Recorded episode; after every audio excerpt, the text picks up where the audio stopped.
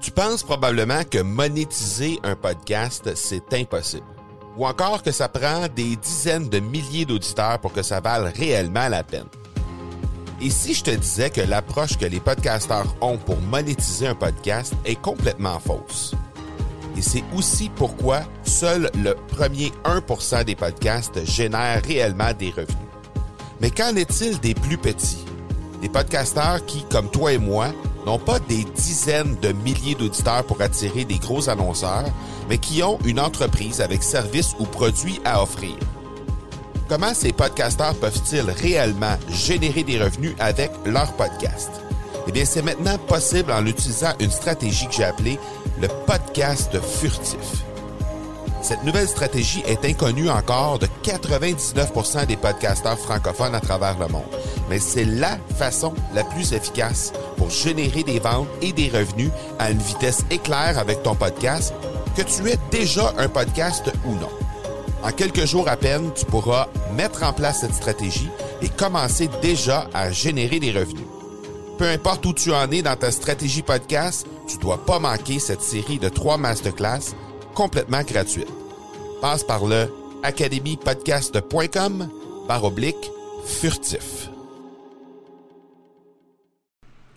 Aujourd'hui, on parle de la puissance des stratégies digitales au service des entreprises africaines avec mon invité du jour, Emmanuel Boquet. Bienvenue à cette hors-série Africa 006 de l'accélérateur. L'accélérateur, le seul podcast francophone qui propulse les résultats de votre entreprise à une vitesse fulgurante. Vous y entendrez des entrevues et des reportages sur l'entrepreneuriat, le social selling et le marketing. Je suis votre hôte, Marco Bernard. Salut tout le monde! Marco Bernard avec vous en ce septième épisode des hors-série Africa, dans lequel on reçoit Emmanuel Boquet. Évidemment, comme à l'habitude avec euh, ces hors-série Africa, euh, il y aura la présence également de mon co-animateur du jour, euh, Karim Benkmis. Avant toute chose, j'aimerais vous présenter Emmanuel Boquet, qui est un passionné par le digital et euh, de ses euh, nouveaux usages. Et il utilise depuis euh, une vingtaine d'années d'expérience en e-business et en management pour justement transformer les entreprises et le monde autour de lui. C'est quelqu'un qui est très très actif sur LinkedIn et qui œuvre également pour l'entreprise qui est CEO pour l'entreprise X Commerce. Donc je vais laisser, comme à l'habitude, les euh, notes, dans les notes de l'épisode, les façons de rejoindre Emmanuel Boquet ainsi que son entreprise. Alors, je vous invite à y jeter un œil très, très actif sur LinkedIn. Donc, il sera facile pour vous de le trouver sur cette plateforme.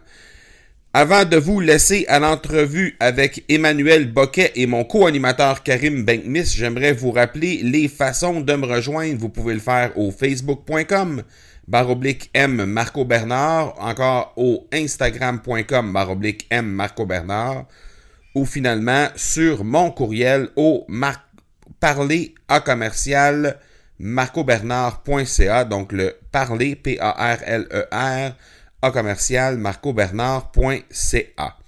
Je vous rappelle également de ne pas oublier de vous inscrire au à la première mondiale du SVAB qui s'adresse aux entrepreneurs en charge de PME ou de TPE ou encore aux solopreneurs qui désirent lancer une nouvelle entreprise ou encore augmenter les résultats de leur entreprise actuelle en tenant compte évidemment de la réalité et du contexte francophone dans lequel elle se trouve. Ça se tiendra les 17, 18 et 19 avril prochains. Ce que c'est que le SVAB, c'est simple, c'est 21 conférenciers, experts et leaders de leur champ d'expertise qui livrent des conférences virtuelles, donc que, vous pouvez consommer dans le confort de votre bureau ou de votre salon. Euh, donc des, conférences qui vont durer de 45 à 60 minutes et c'est étalé sur trois jours. Ce sera la première conférence virtuelle francophone au monde regroupant des experts autour de sujets touchant à la croissance de votre entreprise et, qui proviennent de cinq pays de la francophonie mondiale différents. C'est le seul endroit où les entrepreneurs pourront recevoir de l'information d'une qualité exceptionnelle, regroupée sous trois grands thèmes, donc l'entrepreneuriat, les ventes et le marketing. Et la beauté de la chose, c'est que malgré que le billet ait une valeur de 497 dollars, le tout vous est offert gratuitement en ce moment. Donc c'est simple, vous avez, vous n'avez qu'à vous rendre au svab.biz pour vous y inscrire. Et je vous rappelle, je veux vous présenter pardon, le partenaire de cet épisode qui est Production Extrême. C'est une entreprise basée à Granby, au Québec, et spécialisée dans la création de collections privées pour entreprises pour vos besoins en vêtements ou articles promotionnels, en uniforme corporatif. Cette équipe d'une quarantaine de personnes vous servira avec un degré de créativité et d'expertise inégalé dans le domaine. Forte de ses 62 années d'expérience dans le secteur de la confection de vêtements, Production Extrême peut aussi vous aider dans des projets de création entièrement personnalisés, que ce soit pour une production locale ou en Orient. L'équipe de vente de Production Extrême a les outils qu'il faut pour répondre à vos besoins. Profitez de leur offre spéciale aux auditeurs de l'accélérateur disponible au marcobernard.ca baroblique extrême. Alors, je vous laisse à l'entrevue avec Emmanuel Boquet et mon co-animateur Karim Benkmis et je vous reviens tout de suite après. Alors, on est avec Emmanuel Boquet. Merci beaucoup, Emmanuel, d'avoir accepté l'invitation d'être sur l'accélérateur. C'est très, très apprécié. Merci à vous. Merci à tous. Euh, j'en profite pour euh, saluer euh, mon co-animateur, comme à l'habitude, pour les hors-séries Africa, Karim. Bonjour, Karim. Bonsoir et ravi encore d'être parmi vous. Ravi Emmanuel euh, Boquet de te recevoir euh, sous l'égide de Marco et, cette émission, ça fait plaisir. Emmanuel, euh, je vous laisse quelques minutes pour vous présenter, pour nous présenter un peu votre parcours professionnel, ce que vous, ce que vous faites dans la vie et quel, est votre, quel est votre parcours. Alors, je vous laisse quelques minutes. Allez-y. Je vais faire vite. Moi, j'ai commencé il y a une vingtaine d'années en tant qu'ingénieur euh, informatique dans le domaine du e-commerce. Et depuis 20 ans, j'ai évolué dans différents pays, sur différents projets, dans différentes entreprises, pour ce qui est e-commerce, e-business et plus généralement le digital. Donc j'ai travaillé pour des, des grands opérateurs de e-commerce, euh, des gens dans le luxe, des gens dans l'alimentaire, des gens dans, le, dans les médias, euh, à la fois, ou plutôt parfois dans, chez, chez l'opérateur lui-même, parfois euh, en web agency ou SS2I. Et depuis quelques années, je m'occupe de la dimension plus business de ces activités. Donc, c'est euh, la direction d'entreprise, le management, la stratégie, le, on va dire la digitale, comme on, comme on dit depuis quelques temps. Et donc, depuis 10-15 ans, je suis à cheval entre la France et l'Afrique, particulièrement le Sénégal. D'accord. Euh, on va parler aujourd'hui de la puissance des stratégies digitales qui sont au service des entreprises africaines, spécialement bon, au niveau local, régional ou international. Euh, je vais tout de suite d'une première question. Euh, la transformation digitale des entreprises africaines, c'est un enjeu crucial pour le développement et pour tout le continent. Euh, qu'en est-il réellement dans les faits? Et euh, est-ce qu'il y a vraiment une stratégie qui est initiée par l'État pour euh, permettre justement cette mutation-là, notamment au niveau du Sénégal où vous exercez votre pratique au moment où on se parle? Disons que les, différentes entités étatiques ont une pression importante à la fois de la part de leurs partenaires internationaux et de la part des médias et puis en plus en interne de la part des startups qui veulent et faciliter le développement de ces entreprises et de ces initiatives et de ces, grands axes stratégiques. Mais pour l'instant, en tout cas en, en Afrique de l'Ouest, les choses vont lentement. Et c'est plutôt sous la contrainte que les, les, les entités administratives, quelles qu'elles soient, que ce soit les gouvernements, les ministères, les, les entreprises nationales ou autres, euh, structures euh, évoluent digitalement. Donc, euh, elles comprennent lentement l'intérêt réel pour eux. Euh, et donc, petit à petit, elles commencent à s'y mettre, mais pour l'instant, ce sont encore des projets assez superficiels, ce qui font souvent des feux de paille. Emmanuel, comment jugez-vous la formation des compétences africaines quant à l'adoption des nouveaux usages en milieu professionnel Et en deuxième question, toujours euh, sur cette question-là, quels conseils donnerez-vous pour retenir les talents en Afrique? Alors, la formation est, à des niveaux assez variables selon les pays. Au Sénégal, on est plutôt bien placé. On a un, certain nombre d'écoles qui ont une réputation plutôt bonne. Euh, L'école, c'est l'écosystème des entreprises pour les aider à, se connecter au monde réel. Donc, on a des formations qui sont encore très euh, théoriques et qui manquent considérablement de pratique. Et donc, les, les jeunes, euh, les jeunes diplômés ont souvent un, fort décalage entre ce qu'ils ont appris et ce que le, marché recherche. Euh, mais on a aussi beaucoup de, repatriés qui, sont partis se former à l'étranger en France en particulier, mais dans, dans, différents pays aussi, et qui, eux, rentrent bien formés et qui diffusent cette culture. Donc, l'un dans l'autre, on a un certain retard, mais c'est pas si grave que ça, et je pense que les, les choses sont en train de se normaliser. Et sur Après, les... comment garder ces, ces, ces, jeunes diplômés, faire en sorte qu'ils qu restent sur le continent euh, il n'y a, y a pas 36 solutions. Ils cherchent tous la même chose. Ils cherchent un bon travail qui soit à la fois rémunérateur et formateur. Euh, et là, il n'y a pas de miracle. Soit le C est fourni, ce qui est peu le cas encore aujourd'hui. Euh, soit ils montent leurs propres entreprises et il faut pour ça qu'il y ait un tissu économique extrêmement dynamique. Et ça commence dans quelques pays, mais c'est quand même encore euh, anecdotique dans la plupart des autres pays, donc c'est plus un rêve qu'une réalité, euh, soit l'État prend les choses en main et, euh, et, et pousse le, le, le, digital de façon, de façon frontale, comme ça peut se faire euh, au Rwanda par exemple. Euh, mais donc, euh, quel que soit l'axe ou les axes retenus, je reconnais qu'aujourd'hui, on a encore peu de pays qui, qui ont vraiment saisi le, le problème à bras le corps.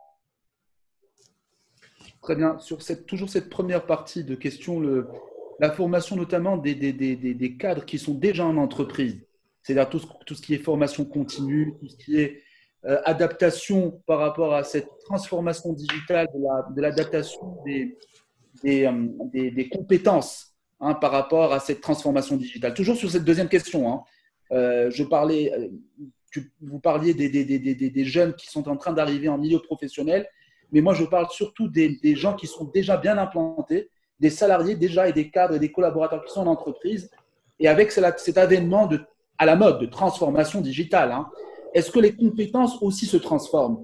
Et qu'est-ce qu'on fait notamment pour la transformation de ces compétences-là, pour, pour accompagner cette transformation digitale? C'est surtout ça. Hein.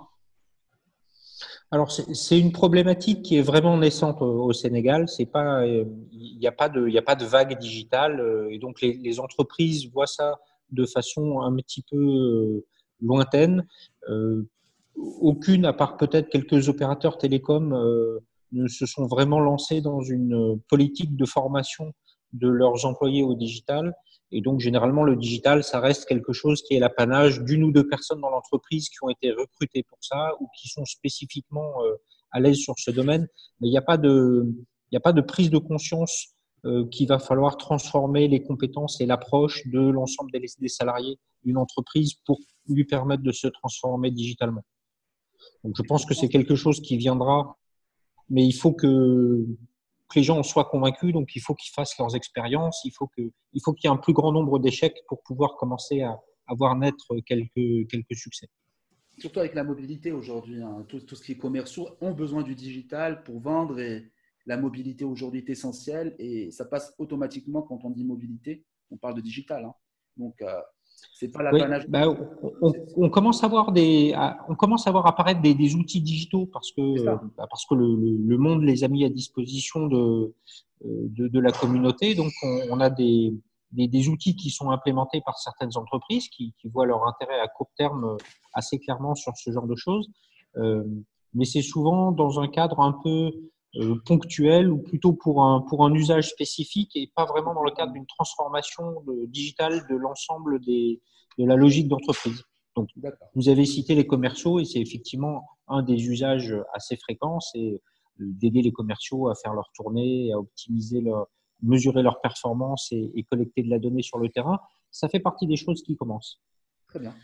Justement, au niveau des, entreprises euh, sur le territoire africain, quels sont, d'une part, quels sont les, besoins précis que ces entreprises-là ont présentement pour euh, réussir à vraiment réaliser leur transformation digitale, donc d'une part, et euh, d'autre part, est-ce que euh, pour combler ces besoins-là, est-ce que les entreprises ont tendance à aller vers, vers, des entreprises étrangères pour répondre à leurs besoins ou si de plus en plus on fait confiance à des entreprises africaines pour justement nous aider dans notre transformation?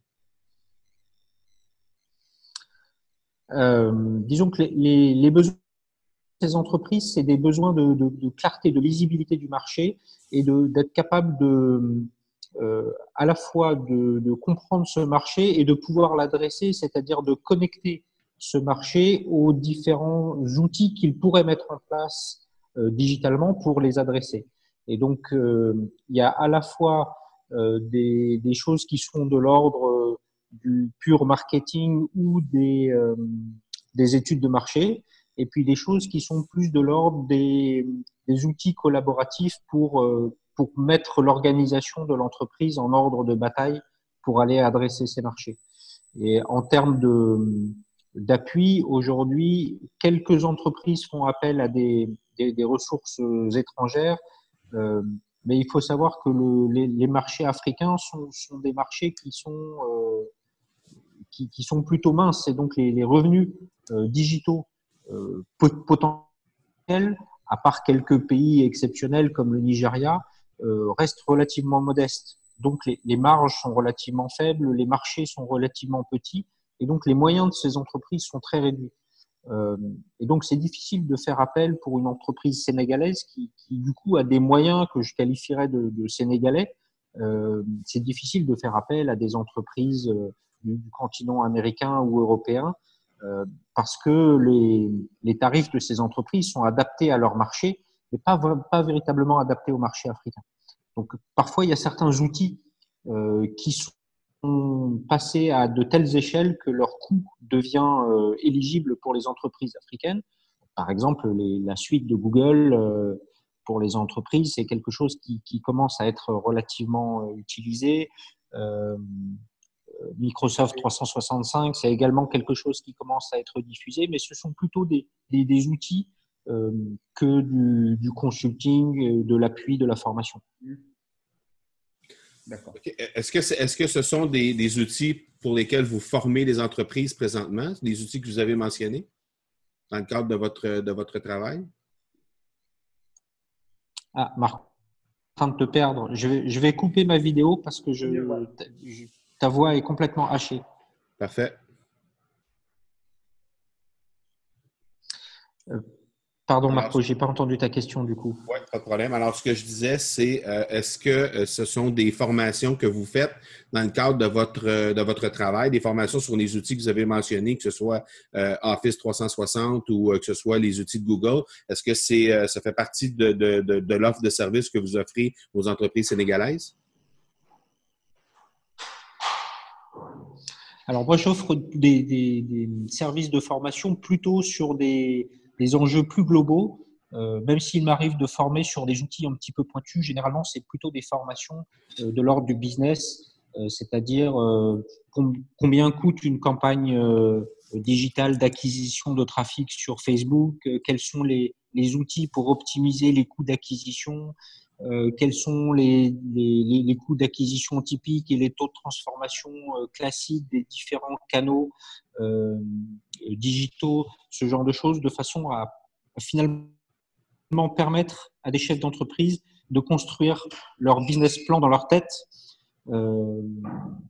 Parce qu'aujourd'hui, ma perception de l'enjeu, c'est qu'il faut que ce ne sont pas les outils qui vont transformer les entreprises, ce sont les entrepreneurs. Et il faut que les entrepreneurs comprennent véritablement l'opportunité business que représente le digital.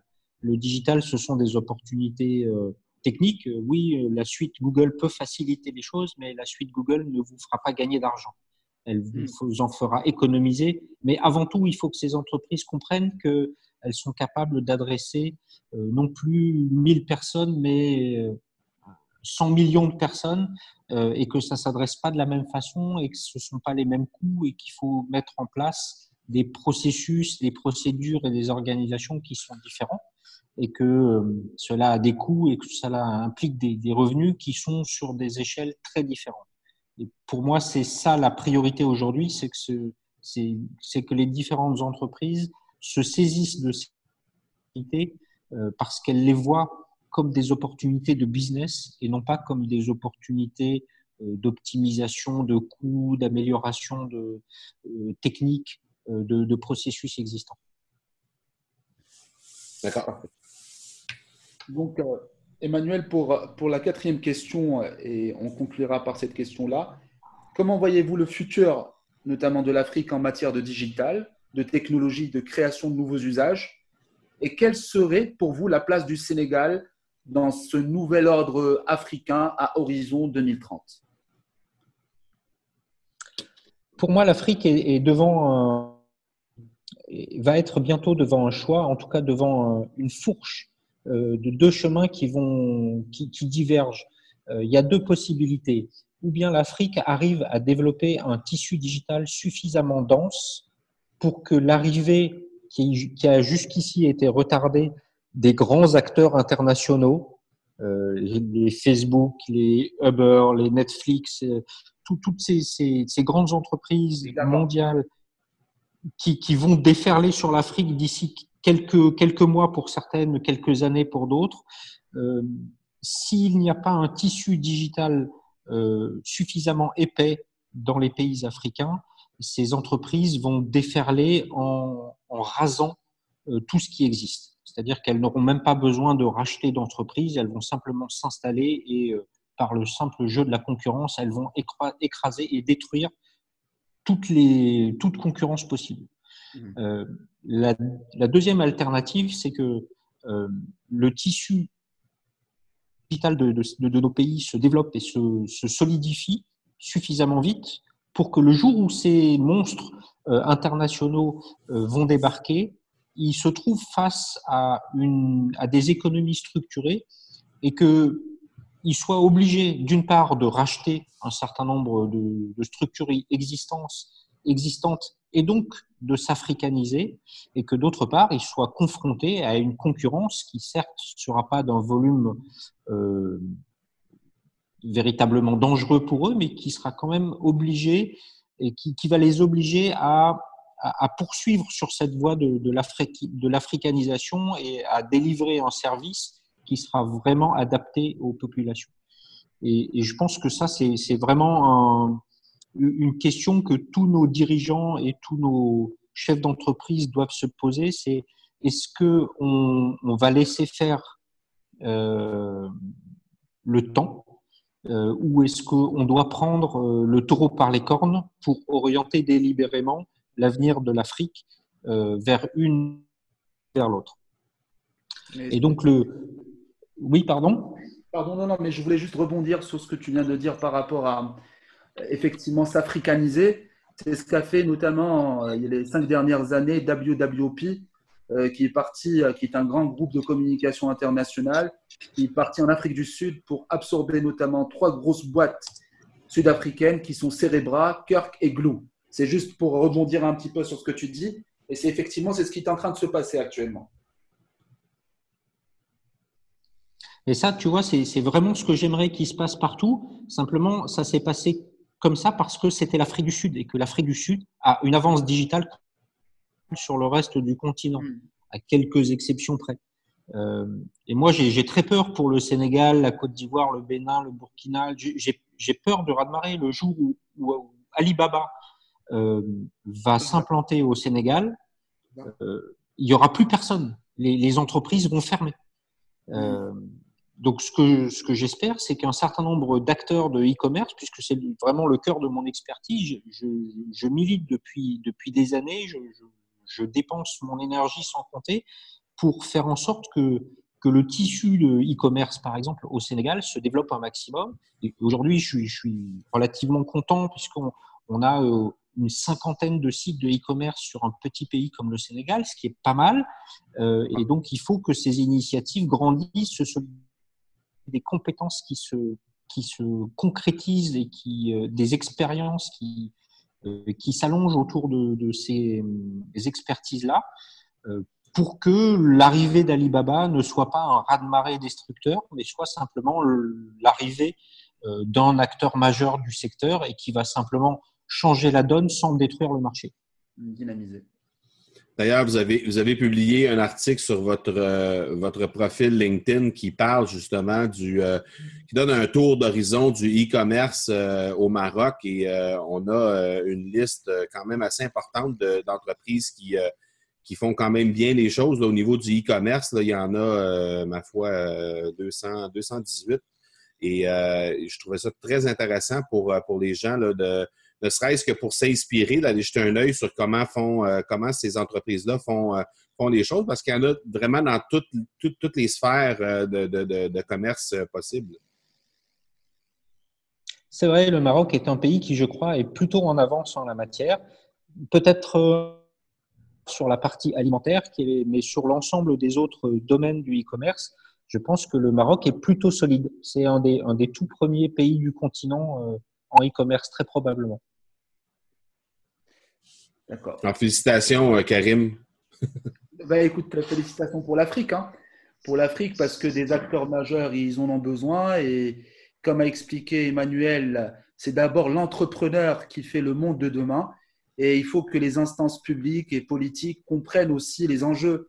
Parce qu'aujourd'hui, c'est bien de, c'est bien d'innover, c'est bien de, c'est bien d'avoir des visions, mais des visions sans travail et des visions sans consensus, c'est des hallucinations. Hein. Donc, euh, effectivement, hein, euh, l'Afrique a tout le potentiel pour réussir, sachant que d'ici 2050, c'est 2 milliards d'individus. Et effectivement, il y a plusieurs pays qui devraient avoir peur aujourd'hui de l'arrivée des gros leaders de, la GAFA, notamment. Et c'est vrai que les pure players sont amenés aujourd'hui à mourir si, euh, si éventuellement il n'y a pas des choses qui sont faites main dans la main institutionnels, entrepreneurs et société civile. Hein. Excellent. Alors, euh, Emmanuel, euh, le mot de la fin vous revient. Euh, qu'est-ce qui s'en vient professionnellement dans les prochaines semaines, prochains mois pour vous? Eh bien, en ce moment, pas mal d'entreprises qui sont plutôt des entreprises non digitales, euh, qui sont euh, poussés par le marché ou poussés par leur euh, maison mère à l'international, qui sont en train de s'engager de façon assez profonde, assez sincère dans une transformation digitale.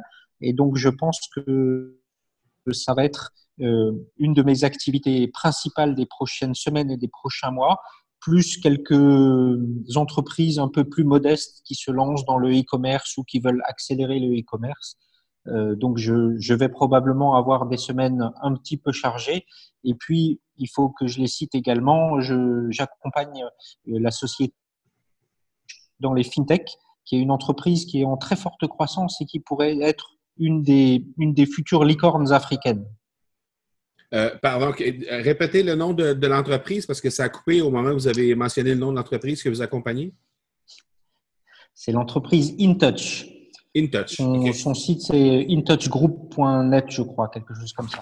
C'est une entreprise qui fait de la euh, de l'agrégation de moyens de paiement et de services digitaux. Excellent.